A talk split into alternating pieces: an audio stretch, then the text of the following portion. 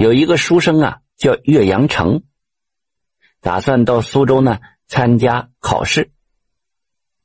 途经这么一座大山，偏巧在山脚啊遇见了一伙商队的。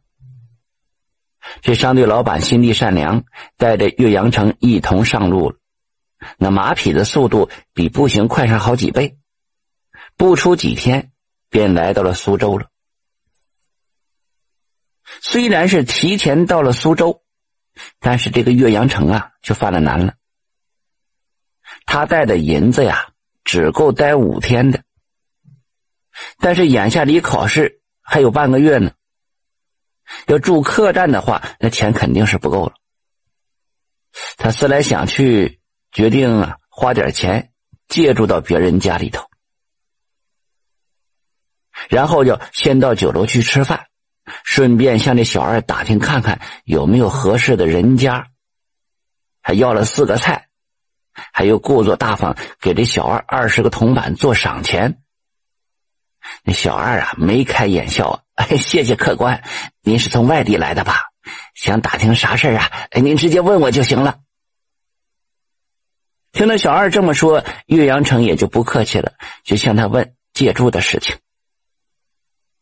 那小二眼珠子一转啊，呃，您出了这条街呀，往东走，看到街拐角，你再往西走，然后就找到你要的地方了。岳阳城谢过这小二，又将剩菜打包离开了酒楼，就按照这小二所说的，岳阳城七扭八拐沿路走过去，到地方一看呢，是死胡同，那气得他暴跳如雷。暗骂这该死的东西，这分明是瞧不起外乡人呐！刚要转回去找这小二算账，就发现胡同里呀有一栋豪宅贴告示转租。岳阳城一看，顿时这么眼前一亮，这租一个月呀只需要三千银子，他手里呢刚好剩七千。拿出三钱租豪宅，省吃俭用，刚好能挨到乡试结束。于是便决定进去找这主人租房子。有人吗？岳阳城高喊了一声，无人回应。又四下查看着，空无一人。岳阳城心中就寻思着：啊，我先住下来，等主人找上门了，我再给钱也不迟。他美滋滋的把这行李搬进来，还特意找了一间大屋。一连三天是无人上门呢，岳阳城更开心了，心想这白住那岂不更美了？当天晚上买点小酒，伴着月光烛饮，时不时冒出几句诗来，是好不惬意。转眼已经到了午夜了，这岳阳城喝得烂醉如泥，趴在桌子上。恍惚间听到屋里传传阵阵鼓声来，他摇摇晃晃走进屋一看，没人呢，但是鼓声尚在。岳阳城心想啊，这肯定是自己喝多了，于是躺在床上沉沉的睡过去。次日一早醒过来，岳阳城惊奇的就发现，这晚上弄乱的桌子和地上啊，全部都被收拾的干干净净的。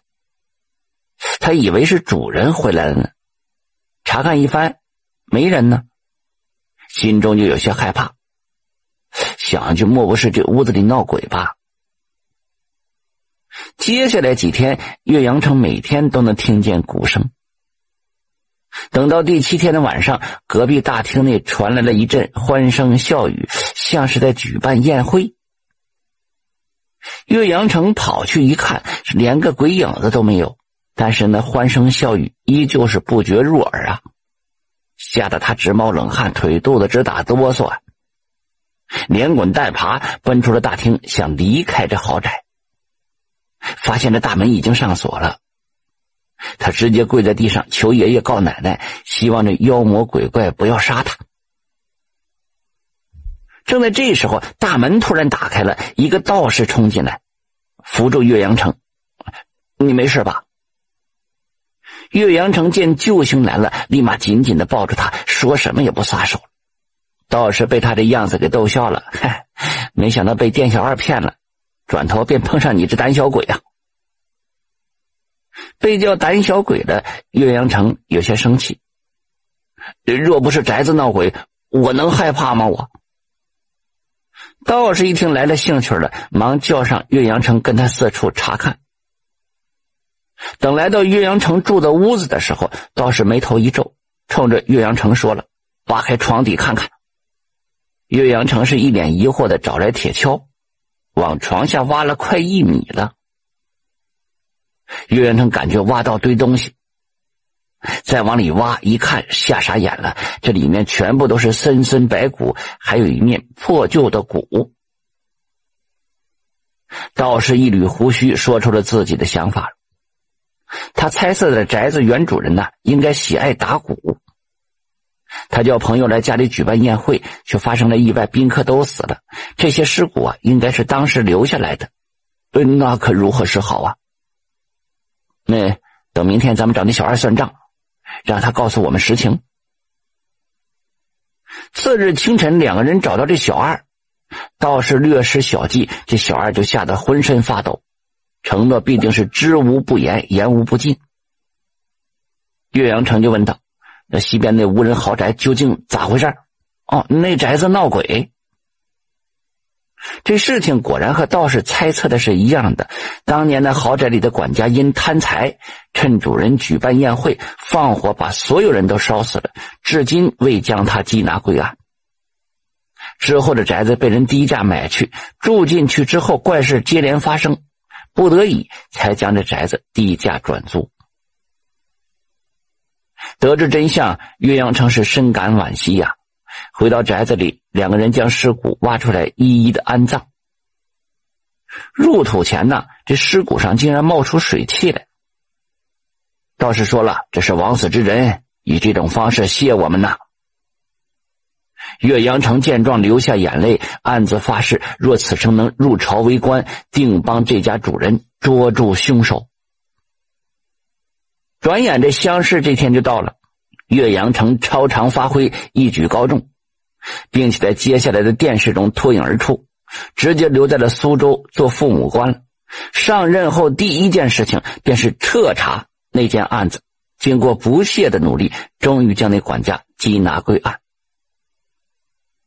不知为何，案子破了之后啊，岳阳城在这官场是接连高升，但他始终不忘将百姓放在第一位，深受百姓的爱戴。不出二十年，便做到了一品大员。